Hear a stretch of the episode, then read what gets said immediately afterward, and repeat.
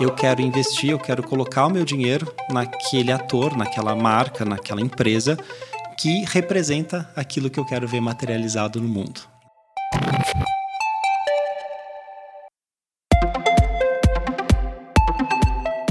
Olá, este é o 3MCast. Aqui a gente fala sobre tendências, trabalho, pessoas, negócios, tudo isso com um olhar para o futuro, para as mudanças que estão acontecendo no mundo. Hoje a nossa conversa é focada em como as pessoas se conectam com as marcas e consomem. É esse movimento que a gente se acostumou a chamar de surgimento do novo consumidor. Não sei se é exatamente isso, mas a gente vai descobrir ao longo do bate-papo. A nossa conversa começa com o Gabriel Milanês. Ele é sociólogo e vice-presidente de estratégia e pesquisa da Box 1824. Depois a gente passa a bola para o Luiz Serafim, head de marketing da 3M. Bora lá?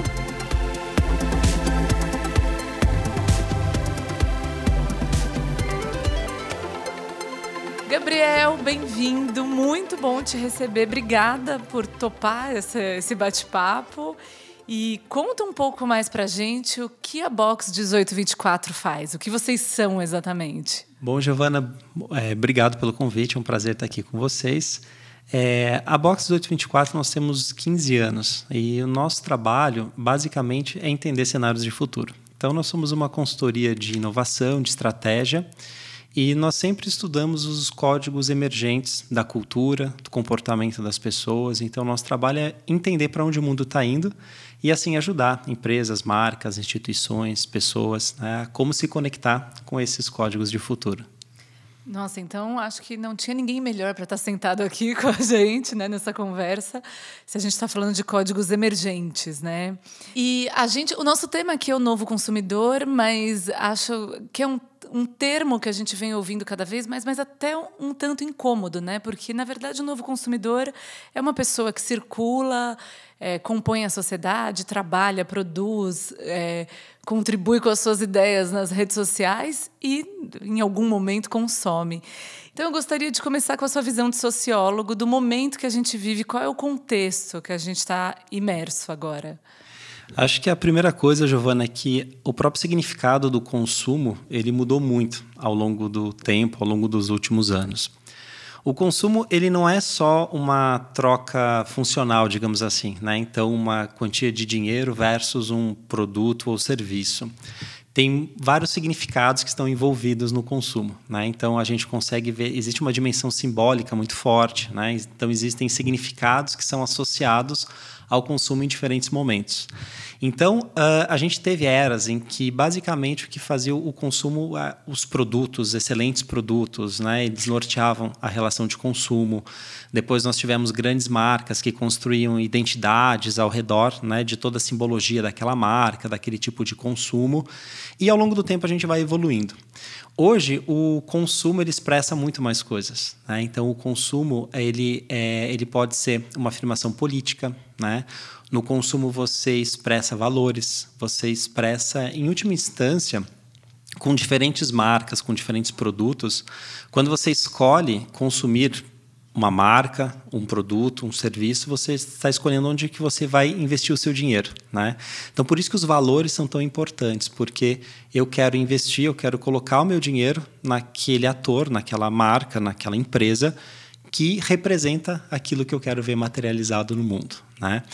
E de fato, hoje você chamar as pessoas de consumidor é, é, é um, é um é um tanto restrito, né? porque o consumo é uma das esferas da vida das pessoas. E as relações que elas estabelecem com as empresas e com as marcas vão muito além daquilo que ela compra, né? daquilo que ela, entre aspas, consome. Porque quando as pessoas é, se relacionam com as empresas, elas esperam mais coisas. Né? As empresas elas não devem só impactar aquelas pessoas que consomem sua marca. Hoje, cada vez mais, a responsabilidade das empresas sobre o planeta, sobre as pessoas, né? então, ela cresce. Então, a empresa, em última instância, ela tem que se relacionar com pessoas. Né? Então, ela é responsável pelo impacto que ela causa na vida das pessoas que consomem ou não consomem aquela marca. Né? Então, quais, quais são os impactos dessa empresa na sociedade? Quais são os impactos dessa empresa no meio ambiente? Tudo isso conta. Então, as pessoas elas levam em conta todas essas relações envolvidas no consumo. Então, por isso que eu digo que as relações de consumo elas estão muito mais complexas, os significados de consumo se ampliaram ao longo do tempo e as pessoas elas não se restringem a demandar das empresas apenas aquilo que ela consome, mas elas demandam muito mais coisas hoje em dia. É, a impressão, pelo que você conta, é que a, a relação ficou mais complexa, né, e portanto mais desafiadora para as empresas, mas por outro lado você tem a oportunidade de criar uma conexão muito mais verdadeira com o seu público. Com certeza, com certeza. E essa conexão, ela, a forma de se criar essa conexão, uh, ela vai cada vez mais para o âmbito dos valores, né? Então, uh, em algum momento, já foi suficiente uma marca oferecer simplesmente um excelente produto para as pessoas e aí criar toda a relação.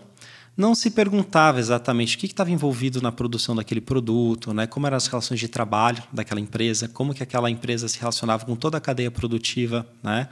ou então como é que essa, cadeia, como é que essa empresa é, pensava a sua sustentabilidade, os seus valores, o seu propósito. Quer dizer, nada disso estava na mesa. Depois, a partir de um certo momento, né, a gente vê as empresas colocando as, o consumidor no centro. Né? Então, criando experiências de consumo, usando os dados para moldar produtos e serviços, uh, enfim, para cada uma das pessoas, coisas super personalizadas. E isso foi suficiente durante muito tempo. Agora, a gente vê que não adianta oferecer um bom produto, oferecer uma experiência incrível, né? Ou de repente ser um lugar aparentemente tem um ambiente de trabalho muito diferenciado, se por trás disso tudo os princípios que regem essa empresa, essa marca, os valores que ela coloca no mundo não forem condizentes com o que as pessoas estão pensando. Então, quer dizer, o olhar das pessoas, a, a conexão, ela se cria a partir de muito mais esferas. E por esse ponto, por essa abordagem, fica muito mais difícil também fazer marketing, né? Ter uma área de marketing, uma liderança responsável por comunicar, construir essa relação com o público, talvez seja muito pouco, porque se isso tem que estar no cerne da empresa. É, conta como você tem visto as empresas se prepararem, se estruturarem, quais caminhos as organizações estão construindo para essa nova realidade. Certo. É, Giovana, o que a gente acaba observando é que durante muito tempo algumas questões eram tidas como periféricas na empresa, então atribuídas a departamentos específicos, e hoje essas questões elas vão para o centro do negócio. Né? Então, dando alguns exemplos, quando a gente fala, vê algumas questões, por exemplo, sustentabilidade, todas as questões de diversidade, né, de governança, as questões ligadas a propósito, várias, vários desses eh, assuntos eram delegados a departamentos, muitas vezes para o departamento de marketing, né?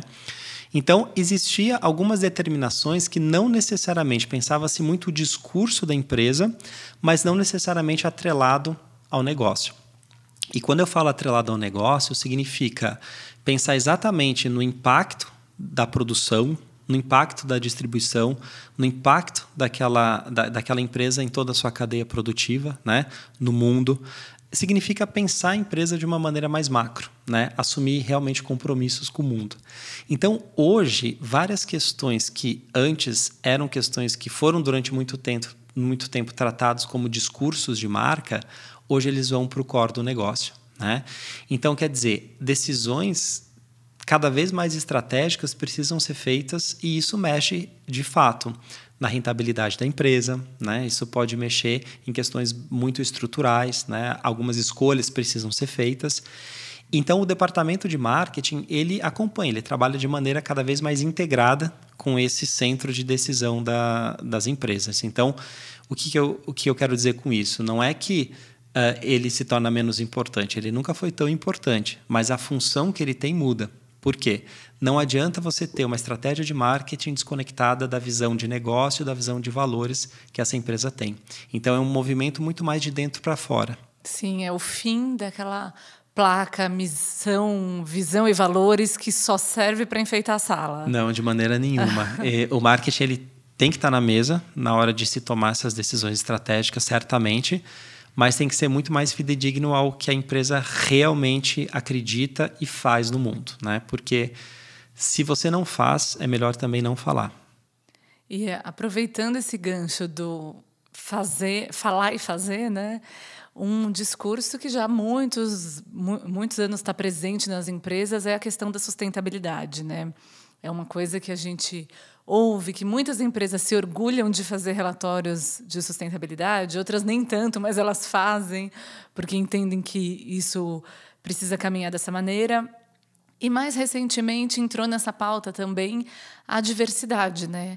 Talvez até como um movimento que vem mais do público de querer ver publicidade com, com diversidade, que, de querer se ver representado nas organizações. Então, eu gostaria de um comentário seu. Qual é a sua análise desse cenário? Como isso está caminhando nas organizações e se tem sido um movimento, no fim das contas, positivo ou se a gente ainda vê muito discurso vazio? Certo. Eu acho que as duas palavras, tanto a sustentabilidade quanto a diversidade, é, são conceitos que também evoluíram muito ao longo do, né, do, dos últimos anos. Né? É, eu vou começar falando um pouco pela, pela diversidade, pelo seguinte o que a gente tem visto, na verdade, nos últimos anos, nada mais são do que expressões de movimentos históricos que estão aí há décadas. Né? Então, quando você olha o movimento uh, das mulheres, movimento feminista, todas as questões raciais, né? a população LGBTQIA+, PCD, né? então várias questões elas estão sendo organizadas há décadas.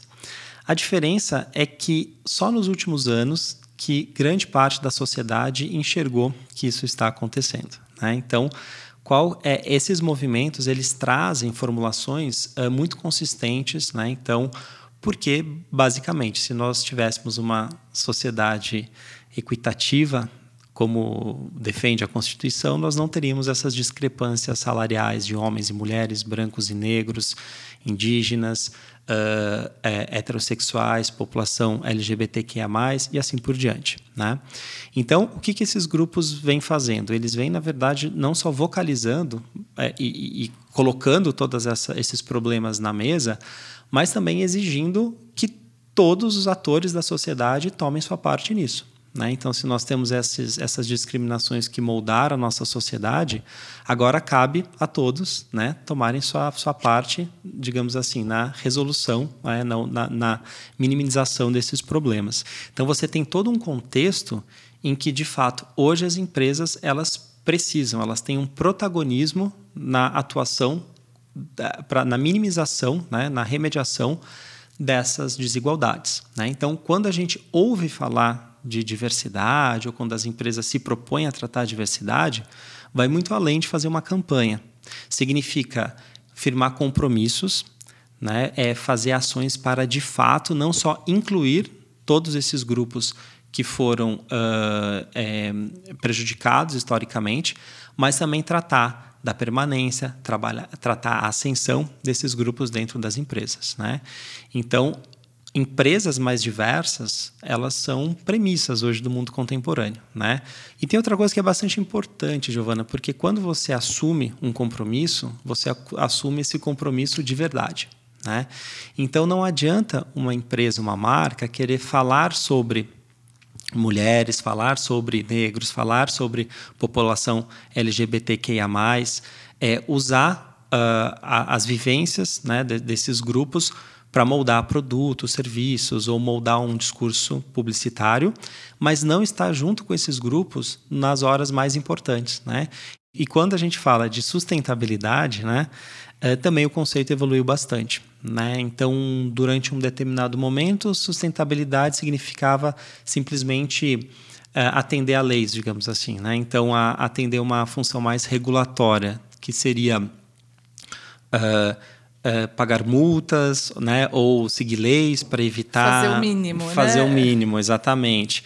Depois de um tempo, sustentabilidade virou um grande discurso de marca. Então, posicionava-se marcas a partir desse discurso sem necessariamente se atrelar a ações verdadeiramente sustentáveis. Hoje, o que, o que nós vemos é que a sustentabilidade, se nós entendemos a sustentabilidade exatamente como é, essa atuação de diferentes atores da sociedade para atuar em problemas que ameaçam a perenidade do mundo, os problemas que ameaçam a perenidade do mundo hoje eles são muito complexos, eles são muito mais numerosos. Eles não são, eles são também as questões ambientais, são todas as questões sociais. Hoje, se a gente fala de, uh, por exemplo, privacidade de dados, né, ou qualquer questão, uh, todas as questões de, de, preconceito, discriminação, todas as desigualdades. Então, tudo isso ameaça a perenidade do mundo. Então, tudo isso é de fato uma questão legítima de se trabalhar dentro da sustentabilidade. Né? Então, a sustentabilidade ela passa a ser esse filtro. Né? Ele passa a ser essa premissa de todo o negócio. Então, os negócios mudam a partir das premissas sustentáveis. Então, no futuro, negócios que não tenham essas premissas, que não pensem o seu impacto no planeta, nas pessoas, eles não vão conseguir criar valor na percepção das pessoas. Nossa, é uma, uma ameaça e tanto, Gabriel. Com certeza, com certeza. Você uh, hoje você vê acionistas muito mais conscientes, por exemplo, você vê pessoas uh, usando filtros éticos para trabalhar nas empresas para consumir, né? Então, to de todos os lados, as demandas elas acabam vindo. E uma empresa que não se movimentar, ela vai ficar não só fora do registro do seu tempo, como ela vai perder negócio mesmo. Muito bem. Gabriel, a gente vai levar algumas dessas perguntas agora para o Luiz Serafim, head de marketing da 3M. E eu agradeço demais sua participação. Muito obrigada. Obrigado pelo convite, foi um prazer estar aqui com vocês. Bom, pessoal, agora que a gente teve, levou essa discussão para o Gabriel, a gente segue com a conversa com o Luiz Serafim, head de marketing da 3M. Vocês vão notar uma pequena diferença no áudio, é porque o Serafim está falando com a gente à distância. Ele vai entrar na discussão por telefone. Serafim, muito bem-vindo. Oi, Giovana, tudo bem? Tudo certo. Então vamos lá discutir o novo consumidor. É, Serafim, o Gabriel vinha falando dessa mudança de cenário, até da sociedade, das novas exigências em geral. E aí eu te pergunto, você que trabalha na área de marketing, que tem o desafio de conectar a organização com o consumidor, eu gostaria que você falasse um pouco de o que deixou de fazer feito e como o marketing pode se atualizar nesse contexto de mudança. Legal, eu escutei um pouco o que você e o Gabriel estavam é, conversando e concordo muito com essa visão de que é sempre uma questão de evolução da sociedade, né? de amadurecimento da sociedade. Como não fazia sentido no começo da Revolução Industrial é, grandes conscientizações sobre o meio ambiente, sobre relações trabalhistas, mas as coisas vão se moldando e, e surgem transformações importantes. Né? Isso nos anos 60, da liberdade né, sexual, dos direitos humanos, é sempre uma questão contextual de transformação da sociedade. O marketing passa por isso também acompanhando e conectado com o contexto em que a gente vive. É, hoje em dia, como o Gabriel reforçou bastante, é, o, o, jeito de fazer marketing, a relação das marcas com, com os consumidores, né, entre aspas, ali a gente né, faz essa ressalva, ele tem que ser coerente com esse espírito do tempo em que a gente vive, do século XXI.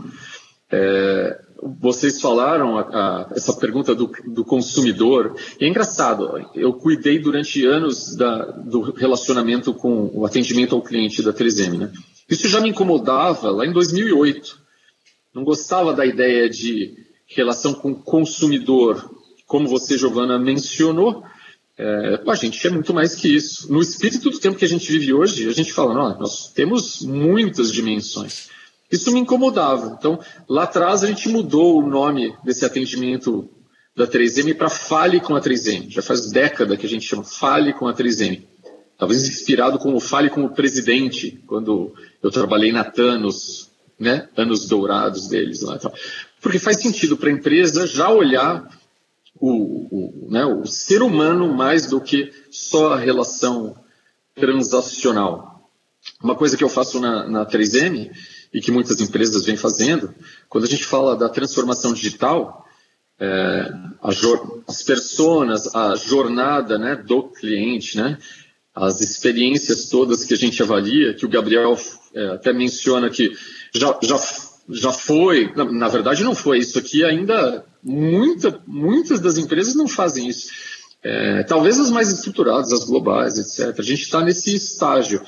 Mas é muito legal quando a gente faz essa transformação, e foi um insight, né, quando, um aprendizado para mim há anos, né, quatro, cinco anos, para a gente olhar e, e não é só observar um momento da transação, como a minha empresa pode ajudar só para vender aquele item. É claro que no final das contas, né, a gente, a empresa quer ter esse relacionamento comercial, né, mas a gente observa as experiências, as angústias, é, as necessidades do cliente muito além da, daquele produto ou serviço. E como você pode, pode ajudar para que o teu, né, teu ser humano ali, cliente, seja atendido nos seus anseios e expectativas. Muitas vezes com educação, muitas vezes com algumas formas de valorização que transcende o teu, a tua oferta de produto e serviço.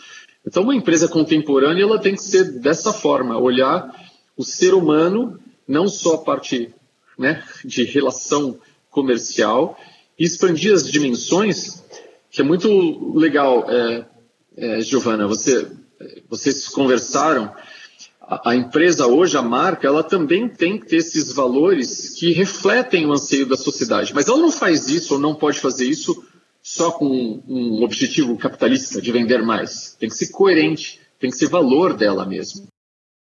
É, Serafim, e, e olhando para isso que você comentou, quando a gente fala de consumidor, que é até esse nome que a gente não gosta tanto, mas é, a, a gente sempre pensa, talvez, até na gente, quando está nessa situação de consumo, né?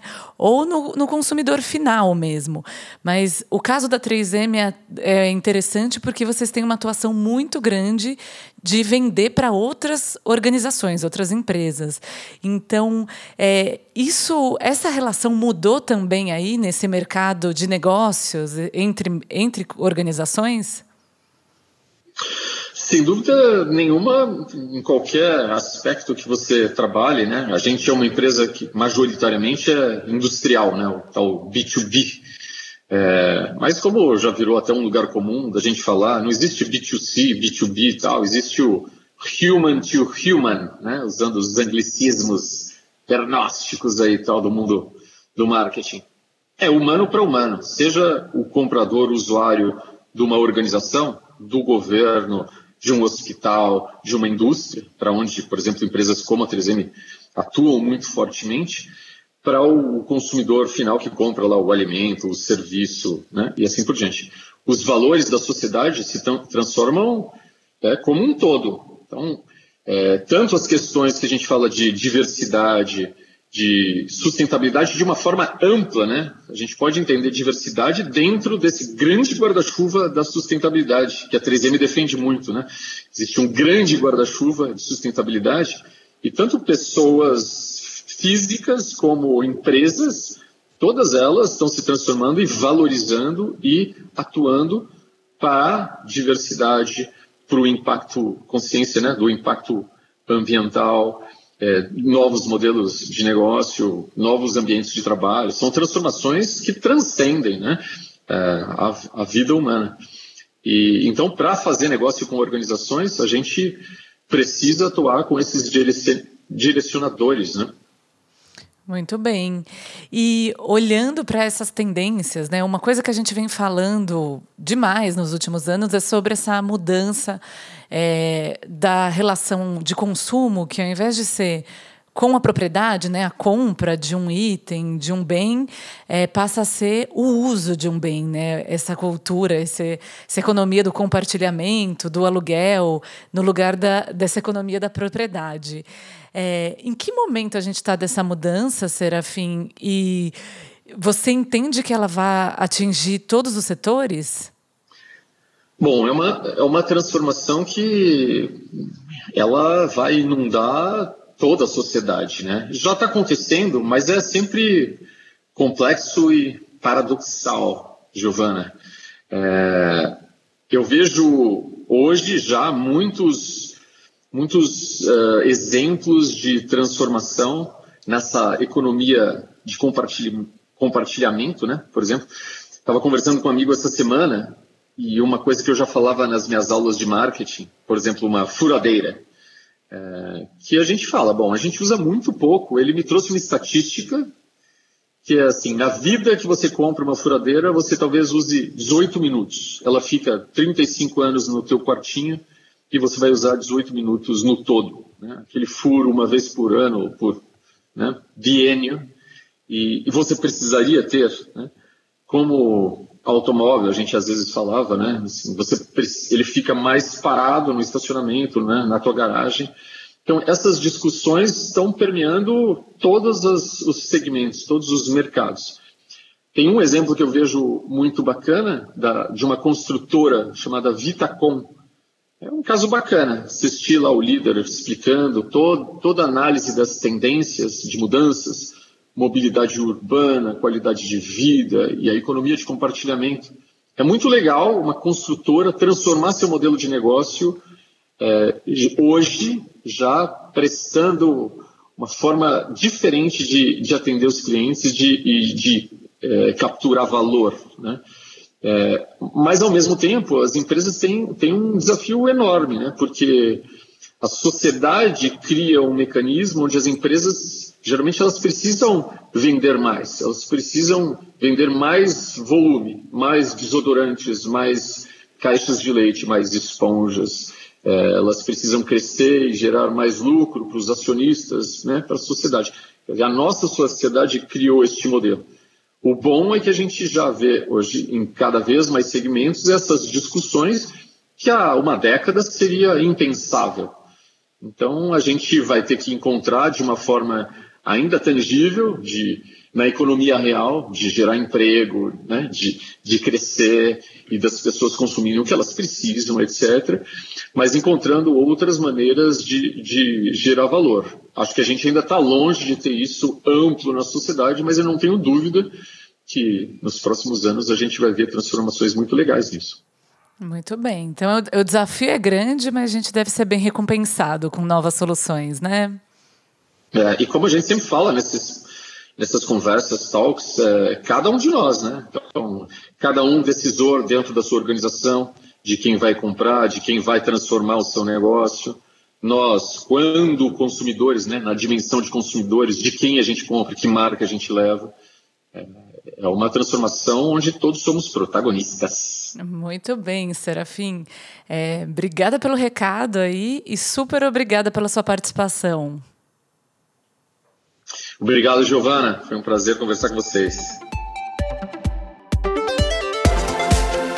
O 3MCast é feito pelo Projeto Draft. Eu, Giovana Riato, faço a produção ao lado da Liza Meschini.